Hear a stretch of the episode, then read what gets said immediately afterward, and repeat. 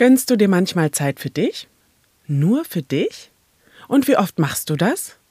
Und geht es dann mit einem guten oder einem schlechten Gewissen einher, wenn du einfach nur was für dich tust? Ich erzähle dir heute von meinem persönlichen Lernprozess, der hart war, immer wieder hart ist und auch immer noch andauert.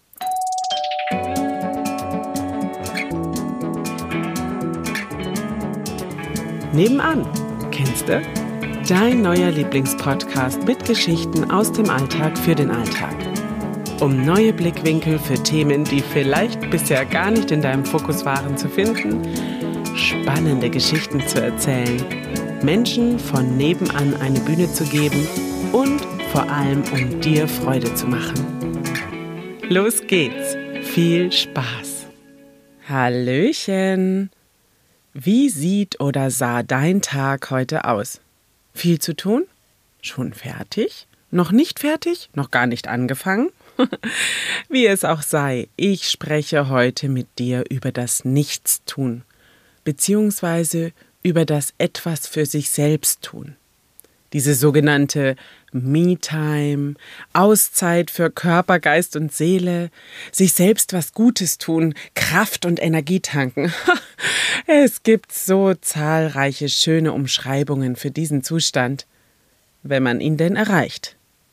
Ich für meinen Teil war und bin nämlich eher eine Macherin, würde ich sagen. Also Eher selten ist Stille, selten lege ich mal die Füße hoch, selten habe ich einfach nichts zu tun und selten plane ich in meinem Kopf nicht schon das nächste. Ich habe halt einfach viel Tatendrang und eine Menge Ideen und auf der anderen Seite leider auch so einen Verantwortlichkeitsfilm. Seit ich Mama bin, ist es vermutlich noch ausgeprägter. Ich habe aber auch früher schon Verantwortlichkeit gespürt für Begegnungen, für Kommunikation, für die Bedürfnisse meiner Mitmenschen, für meine Klientinnen, für Freunde, meine Kinder natürlich und Familie und Partner. Ich fühlte mich ehrlich gesagt sogar für alles und jeden verantwortlich, was tatsächlich immer mal wieder ja, in eine ungesunde Richtung geführt hat. Denn man kann einfach nicht für alles verantwortlich sein, vor allem nicht für andere erwachsene Menschen. Und wenn man meint, dass man für alles verantwortlich ist, dann ist der Umkehrschluss, dass tatsächlich auch was auf der Strecke bleiben muss. Und das ist, na, wer hätte es gedacht, man selbst. Und durch das Selbst auf der Strecke bleiben wächst dann wiederum die Unzufriedenheit. Denn man macht doch alles, man tut doch alles, bedenkt doch alles, aber eben für die anderen oder für die Situation, aber eben nicht für sich selbst. Und das ist dann auch der Haken. Ich für meinen Teil fühle mich dann nach einer Weile hm, ausgebrannt. Ja, ja, ist irgendwie ein heftiges Wort, aber ich würde sagen, tatsächlich ist es so. Und dann werde ich maulig und meine Erschöpfung und mein Brass lasse ich dann leider, leider oftmals an meinen Liebsten aus, die ja überhaupt nichts dafür können, dass mein Selbstmanagement grottenschlecht ist. An guten Tagen aber erkenne ich dann diesen Teufelskreislauf und durch viel Arbeit an mir selbst komme ich jetzt auch immer mehr dahinter, was Selbstfürsorge für mich heißt. Und da ist es wieder, Step by Step, langsam und kleinschrittig gelingt mir das mittlerweile. Zum Beispiel geht schon los beim Sport machen. Sich bewusst Zeit nehmen, und auch zu organisieren, dass einen dabei keiner stört, dass man diese Zeit wirklich für sich hat, ohne Kinder, ohne Telefon, ohne PC etc. Das hat echt gedauert bei mir, bis ich mir fixe Termine in der Woche, ja ich will sagen, gegönnt habe und nun auch konsequent verfolge. Vorher waren es immer eher so unregelmäßige Sporteinheiten. Und da war nicht der innere Schweinehund, der laut gegrunzt hat und mir deswegen die Umsetzung blockiert hat, sondern es war tatsächlich das Denken, dass ich doch nicht einfach jede Woche für Geld denn ich mache EMS-Training. Das erkläre ich euch aber sehr gerne in einer anderen Folge. Ich habe die Jungs von meinem Sportstudio schon angehauen, ob sie nicht auch mal Lust auf ein Interview im Podcast haben. Naja, wir werden sehen. Bisher steht die Rückmeldung von denen noch aus. Also, um zurückzukommen, dass ich jede Woche für Geld ein Personal Training in Anspruch nehmen kann. Und da sind wir schon beim ersten Punkt. Was bist du dir eigentlich selbst wert? Ich war mir selbst dahingehend nicht besonders viel wert in der Vergangenheit. Ich dachte immer, ja, das ist zu teuer, das geht nicht, gibt doch auch günstigere Alternativen und so weiter. Aber an genau diesen Alternativen bin ich halt nicht dran geblieben. Ich habe nie etwas konsequent durchgezogen, weil es mir einfach nicht so viel Spaß gemacht hat. Und Spaß haben heißt für mich halt Wertschätzung meiner eigenen Person. Warum soll ich etwas tun, was mir keine Freude bereitet? Das ist dann wieder der Umkehrschluss.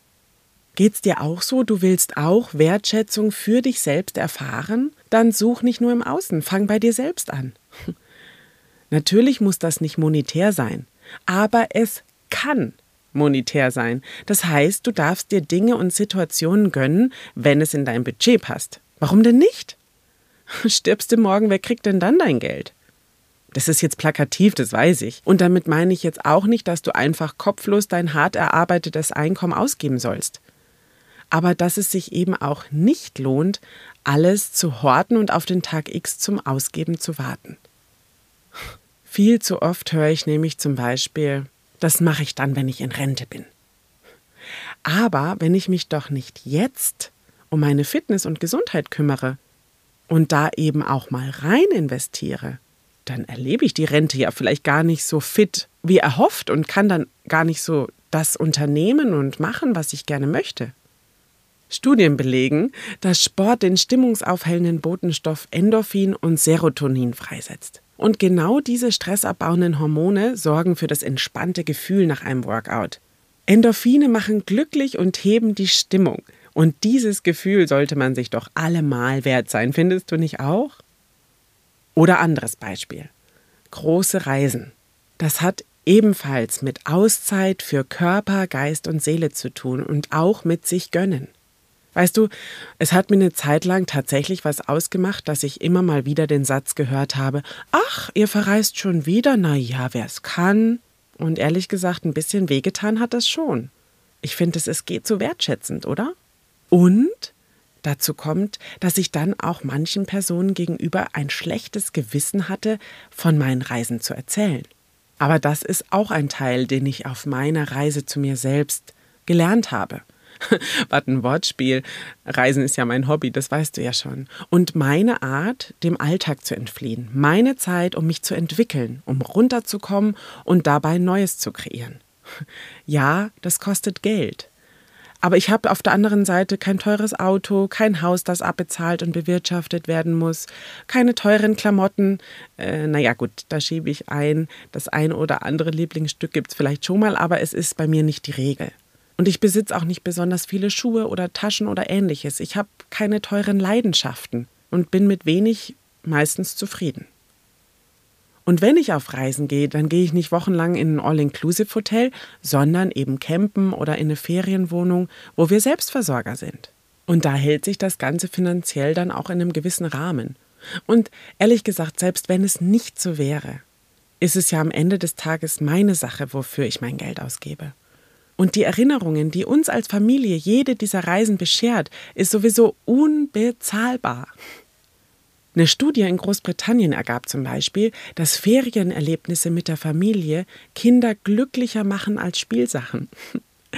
Erforscht wurde dabei nicht nur der Zusammenhang zwischen Reisen und Zufriedenheit, sondern auch, welchen positiven Einfluss ein Familienurlaub noch auf die Psyche der Kinder haben kann. Das Ergebnis? Reisen fördert die Intelligenz Demnach sind Kinder mit Reiseerfahrung konzentrierter und besser in der Schule, da gleich zwei wichtige emotionale Systeme des Gehirns auf einer Reise aktiviert würden. Wollen wir das mal hoffen, dass das wirklich stimmt, denn unser Großer kommt ja nach den Sommerferien in die erste Klasse. So fingers crossed. An dieser Stelle übrigens noch mal ein kurzer Einschub, weil ich erst vor, vor nicht allzu langer Zeit gefragt wurde. Ja, ich bin zwar mit einem Piloten verheiratet, aber nein, wir fliegen deswegen nicht in jedem Urlaub mit dem Flugzeug irgendwo hin. Denn unsere Kinder lieben Campen und das Motto ist dann auch einfach glückliche Kinder, glückliche Eltern. Naja, also wie dem auch sei, ich stehe also mittlerweile zu mir und meinem Hobby und ja, ich kann's. Und noch viel entscheidender ist aber, ich mach's halt. Ich möchte nichts verschieben. Eine gute Freundin von mir starb mit 16 an der Folge eines Verkehrsunfalls. Mein ältester Bruder starb mit 27 an der Folge eines Unfalls. In meinem Umfeld häufen sich die Nachrichten von tödlichen Erkrankungen. Nee, ich mag nichts verschieben. Ich mag mir dann die Auszeit nehmen, wenn ich sie brauche und wenn es mir möglich ist. Und es muss ja auch nicht immer gleich eine Reise sein. Eine Auszeit kann ja auch ein Schwimmbadbesuch sein oder ein Friseurtermin, ohne auf die Uhr schauen zu müssen. Ein Spaziergang, ein guter Kaffee oder auch einfach mal tief durchatmen. Jede und jeder muss da sicher für sich die Möglichkeiten finden, was es braucht, sich selbst diesen Moment einzurichten. Ich kenne zum Beispiel auch den Zustand des einfach nur Dasitzens und vor mich hinguckens. Dabei tue ich dann nichts. Ich denke zwar ab und zu einen Gedanken, aber ich mache nebenbei keinen Haushalt, höre keine Musik, checke keine Mails und so weiter. Und aus dieser Stille entstehen dann oftmals die kreativsten Ideen. Ja, gut, mit Kindern sind diese Momente doch recht selten geworden, das gebe ich zu. Aber ich versuche mir zunehmend Raum zu schaffen, damit Kreativität fließen kann. Denn Podcast-Themen wie heute hier zum Beispiel entstehen auch nur, wenn ich den Kopf frei habe. Und die Idee dazu kam mir tatsächlich in der Therme Sonntag vor einer Woche. Das war nämlich so ein kleiner Wellness-Auszeit-Moment. Obwohl meine Kinder dabei waren. Hast du auch einen Beruf, der Kreativität erfordert? Wie schaffst du es denn, dass Ideen fließen können, dass du dich produktiv fühlen kannst? Lass es mich doch gerne wissen. Schreib mir eine Nachricht. Ich freue mich immer sehr über den Austausch zu solchen Themen und Momente des Glücks, in denen ich mich gut fühle, habe ich aber zum Beispiel auch, wenn und weil ich Ziele habe, privater und beruflicher Natur, und jeden Tag versuche dafür was zu tun. Das muss jetzt keinen großen zeitlichen Rahmen einnehmen. Manchmal ist es nur ein ganz kleiner Punkt, den ich von meiner To-Do-Liste streichen kann. To-Do-Listen sind sowieso ein ganz großer Bestandteil meines Lebens. Irgendwie kann ich mich so besser strukturieren und ich habe dann auch das Gefühl, meine Ziele übersichtlich darstellen zu können, Prioritäten besser setzen zu können und auch Erfolge abbilden zu können. Und das bringt mich dann auch auf meinem Weg zu weiteren Erkenntnissen, nämlich wann und was ich schon alles für mich tue und an welchen Stellen ich doch noch zu viel für das Außen tue. Das ist ja der totale Lernprozess. Ein Weg, der noch lange, lange nicht zu Ende ist und vermutlich nie zu Ende sein wird. Und dieses Learning geht für mich übrigens auch einher mit der Fähigkeit, Nein zu sagen. Nein zu sagen ohne schlechtes Gewissen. Denn jedes Nein im Außen ist ein Ja zu mir selbst.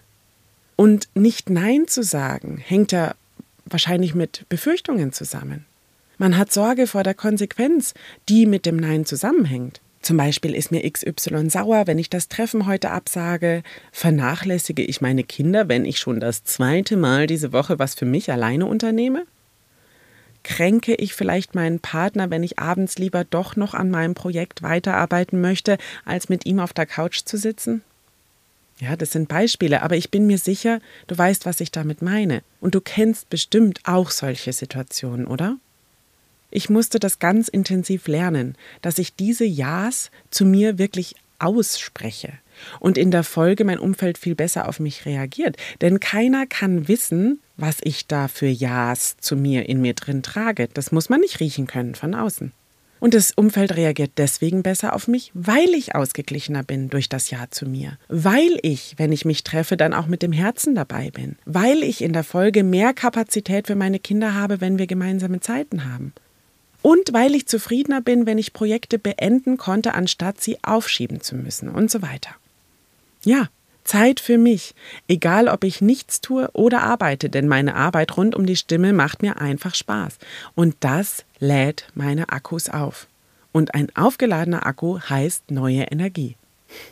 Ich kann aber meinen Akku auch bestens bei einer kurzen Meditation auftanken. Ein guter Zeitpunkt bei mir dafür ist zum Beispiel, wenn ich meine Tochter ins Bett bringe. Während ich sie in den Schlaf streichel, dann kann ich per Kopfhörer und Achtung, jetzt kommt unbezahlte Werbung, weil ich es wirklich gut finde, die Calm-App anmachen und mir ein paar Momente der Meditation gönnen. Da gibt es täglich Kurzeinheiten, aber auch geführte Meditationen zu verschiedensten Themen und Lebensbereichen. Oder was ich auch ganz besonders liebe, sind die Schlafgeschichten. Die kann ich dann tatsächlich aber erst hören, wenn ich auch selbst vorhabe, schlafen zu gehen, denn ich schlafe wirklich dabei ein. Und was manchmal recht schade ist, denn die Geschichten sind so toll und so unfassbar schön und ruhig gesprochen und einige davon auch von mir bekannten SprecherkollegInnen aus dem Verband Deutscher SprecherInnen, in dem ich Mitglied sein darf. Das ist dann irgendwie schön, auch bekannte Stimmen zu hören. Und bei was ich zum Beispiel noch entspannen kann, ist beim Kochen und Backen. Ich habe da ein Motto und zwar darf Küchenarbeit nicht lange dauern. Ich koche beispielsweise keine Gerichte, die länger als 30 Minuten dauern.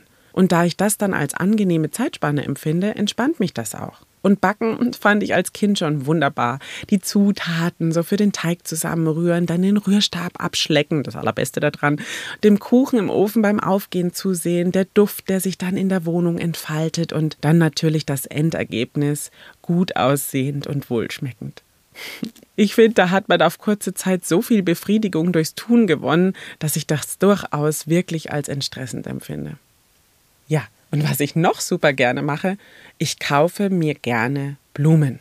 Da wir ein offenes Wohnzimmer haben, was von der Wohnungstür schon einsichtig ist, liebe ich es, wenn da auf dem Tisch frische Blumen stehen.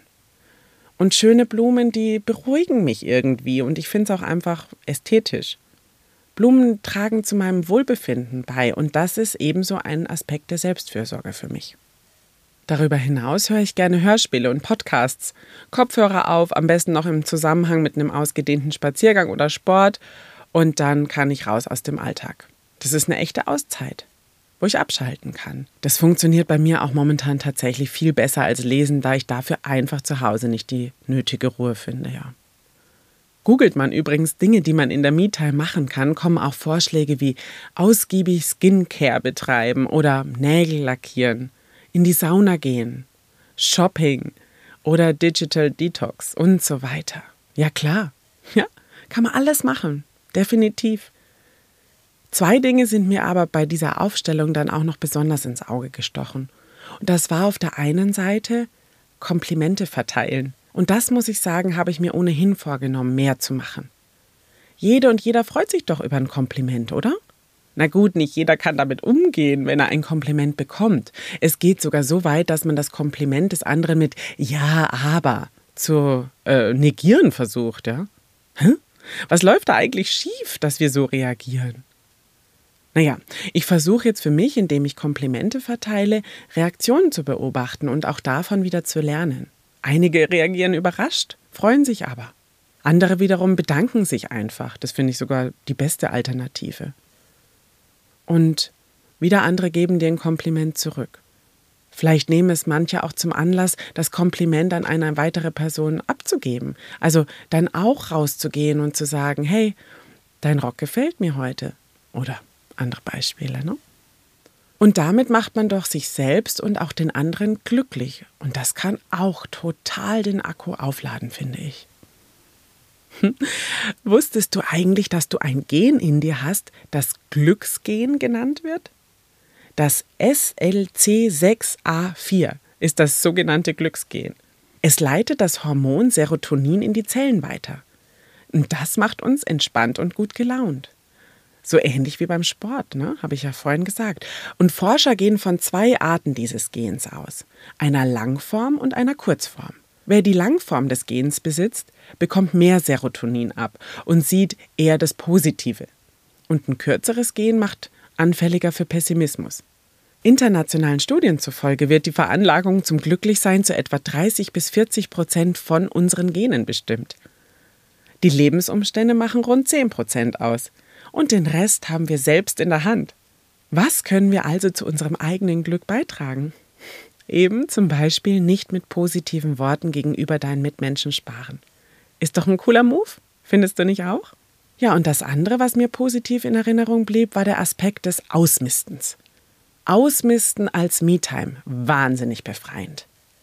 Altlasten wegschmeißen, Platz schaffen für Neues im wahrsten Sinne des Wortes, aufräumen, umstrukturieren, Dinge verkaufen oder verschenken, sich befreien. Freiheit ist ja ebenfalls in der Regel genannt als Basis für ein erfülltes Leben. Und wenn ich es immer wieder schaffe, mich von etwas zu lösen, zu befreien, dann schaffe ich nicht nur äußerlich Ordnung, sondern tatsächlich auch innerlich. Und ich misste sozusagen meine Psyche aus. Einen Keller auszumisten bedeutet zum Beispiel, sich zu entscheiden, entweder was zu bewahren oder loszulassen und Veränderungen bewusst zu gestalten, Prioritäten zu setzen, ein Ziel zu verfolgen. Das kann doch wahnsinnig hilfreich sein für die Strukturierung des eigenen Gehirns. Aus den Augen, aus dem Sinn, das ist doch ein wahrer Sinnspruch. Und dann kann dieser entstandene Freiraum mit neuem Input gefüllt werden. Großartig. ich muss jetzt aber auch schon ehrlich sein. Es gibt nämlich auch Dinge, die mich eher irre machen als entspannen, obwohl es anderen Menschen dabei gut geht und sie es empfehlen, weil es eben ihnen gut tut. Mein Beispiel ist da die Badewanne. Ich finde Badewanne einfach nur stressig. Keine Badewanne in meinem Leben war bisher so gebaut, dass ich mich da bequem hätte reinlegen können. Vielleicht bin ich zu groß oder meine Wannen waren immer zu klein, aber ich empfinde weder Freude noch Entspannung, wenn meine Knie kalt werden, weil sie aus dem Wasser ragen, oder meine Schultern werden kühl, weil ich meine Beine ausstrecke. Und dazu finde ich es ehrlich gesagt semi geil, dass mein Kopf auf kühler, harter und feuchter Keramik liegen soll. Geschweige denn, dass ich da dann in der Badewanne noch ein Buch lesen könnte, weil meine Finger sind irgendwie immer nass. naja, also du hast sicher auch Dinge, die bei dir gut funktionieren und Dinge, die nicht gut funktionieren. Es bleibt einem wohl nichts anderes übrig, als tatsächlich tagtäglich neu herauszufinden, was für einen richtig ist und bei welchen Tätigkeiten oder Nicht-Tätigkeiten man am besten seinen Akku aufladen kann. Und das muss ja auch nicht immer das Gleiche sein. Verändert sich doch auch, so wie sich Prioritäten das ganze Leben über verändern. Ich will dir jetzt abschließend einfach Mut machen. Nimm dir deine Auszeiten, such dir deine persönlichen Auftankmomente, sei es dir selbst wert, dass dein Akku genug Energie hat. Dann kannst du mit einer größeren Leichtigkeit durchs Leben gehen und das Lächeln in deinem Gesicht ist echt und nicht gespielt. Übrigens auch Stimmcoaching, Verbesserung deiner Außenwirkung, deines Auftrittes, mehr gehört werden beim Nein sagen bzw. beim Ja zu dir selbst, können auch solche Me-Time-Momente sein. Also melde dich, wenn ich dich dabei unterstützen darf. Meine Kontaktdaten packe ich dir wie immer in die Show Notes. In diesem Sinne, alles, alles Liebe und bis nächste Woche, wo dich ergänzend und aufbauend zu diesem Thema heute ein spannendes Interview erwartet. Deine Vera von Nebenan kennste. Dein Podcast mit Geschichten aus dem Alltag für den Alltag.